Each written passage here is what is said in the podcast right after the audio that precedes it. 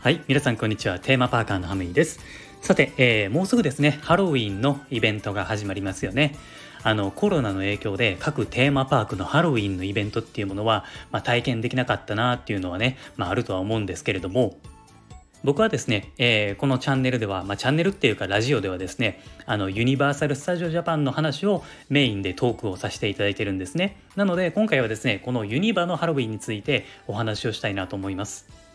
ユニバのハロウィンってね、めちゃめちゃ楽しいんですよ。いつものアトラクションがね、あのホラーのアトラクションになってめちゃめちゃ怖くなったりねでパークの至る所にゾンビが徘徊していたりもうハラハラドキドキする内容に変わるんですよ。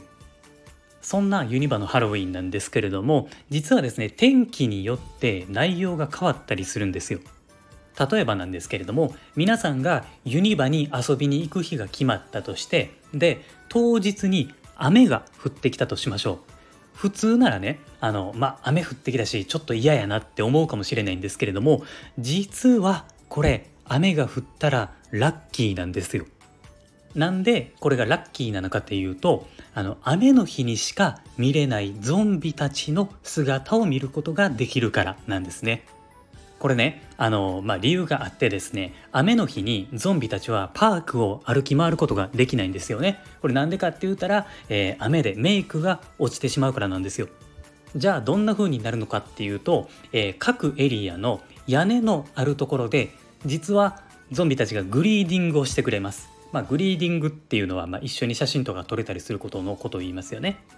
これがねもう結構レアな体験をすることができるんですよね。これだって襲ってこないゾンビを体験することができるんですよ。これめっちゃ面白くないですか？普通やったらねこう「あー」とか「うー」とか「うおー」とかねまあそんな感じで声を出して襲ってくるんですけれども写真を撮らせてくれたりなんかねゾンビ同士で寸劇が始まったりとかねもうなんかねめっちゃ面白いんですよこういう違った、えー、面白さを体験することができるんですね。だからもし雨が降ってもですね、えー、気を落とさずにパークを楽しんでみてください。まあ、前回のハロウィンはね、まあ、そういう感じだったんですけれども、もしかしたらちょっと今回ね、コロナの影響で、えー、じっくり見ることができないかもしれないので、まあ、ちょっとね、えー、当日にならないとわからないので、何とも言えないですけれども、まあ、そういうこともありますよっていうことですね。